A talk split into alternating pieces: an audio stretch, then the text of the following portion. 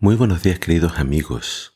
Hoy en Primero Dios te invito a que juntos leamos Marcos capítulo 4 y capítulo 5. Vamos a comenzar la lectura en el versículo 35 del capítulo 4.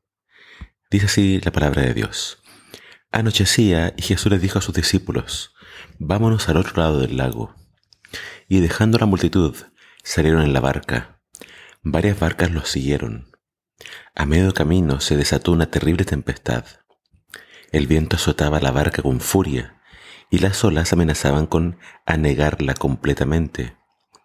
Jesús dormía en la popa, con la cabeza en una almohada. Lo despertaron y le dijeron, Maestro, ¿no te importa que nos estamos hundiendo? Jesús se levantó, reprendió a los vientos y dijo a las olas, Silencio, cálmense.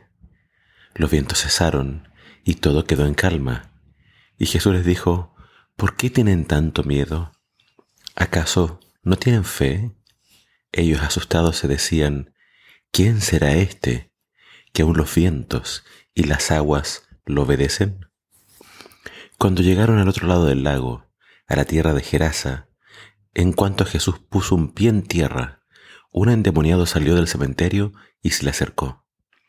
Vivía entre los sepulcros y tenía tanta fuerza que, cada vez que lo encadenaban de pies y manos, rompía las cadenas y se iba. Nadie tenía fuerza suficiente para dominarlo. Día y noche vagaba solitario por los sepulcros y los montes, gritando e hiriéndose con piedras afiladas.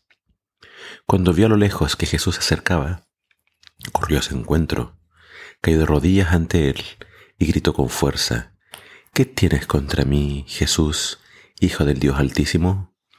Te suplico por Dios que no me atormentes. Sal de este hombre, espíritu inmundo, le ordenó Jesús. Y luego le preguntó, ¿cómo te llamas? El demonio le respondió, Legión, porque somos muchos. Los demonios le suplicaron que no los enviara lejos de aquella región. Y como había por allí cerca un cerro, un enorme hato de cerdos comiendo, le suplicaron los demonios, envíanos a los cerdos y déjanos entrar en ellos. Al sentir Jesús, los espíritus inmundos salieron del hombre y entraron en los cerdos, que se precipitaron al lago por un despeñadero y se ahogaron.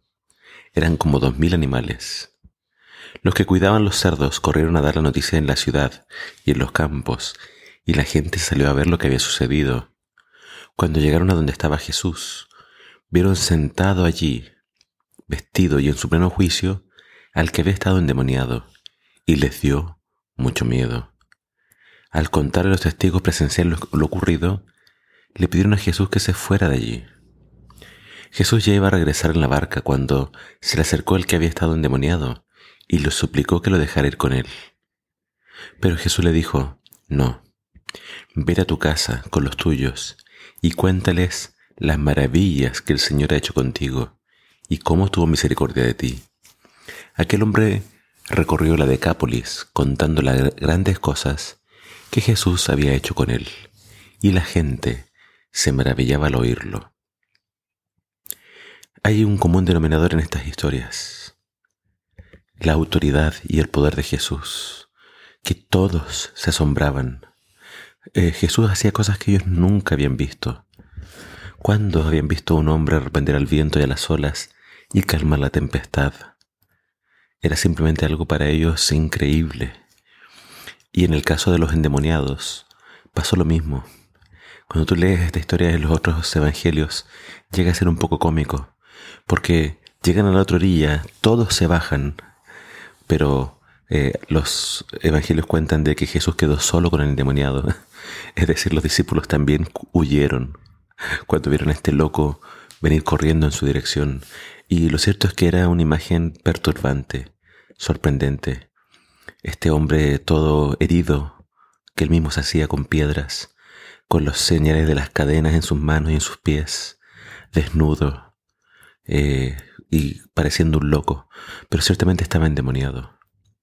Su respuesta fue nos llamamos legión porque somos muchos. Y después eh, los demonios al salir de este hombre y entrar en los cerdos fueron dos mil cerdos. Eso nos dice de que en este hombre por lo menos habían dos mil demonios. Y el término legión, que es un término romano eh, para hablar de una cuadrilla, se refiere a por lo menos 3.000 a 5.000 soldados. Así que en un hombre, esa cantidad de demonios. Era un hombre que había perdido el control propio. Quien actuaba era el demonio. Pero quizás cuando vio a Jesús, eh, tuvo un momento de lucidez y fue en su, en su encuentro para buscar ayuda.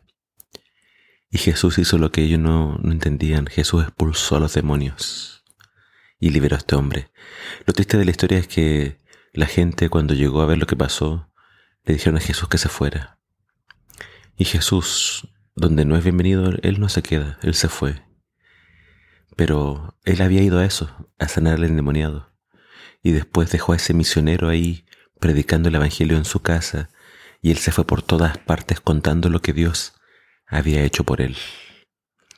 El Señor quiere que nosotros hagamos lo mismo, que en cuanto podamos, hablemos con otros de las grandes cosas que Dios ha hecho en nuestras vidas. Que el Señor te bendiga.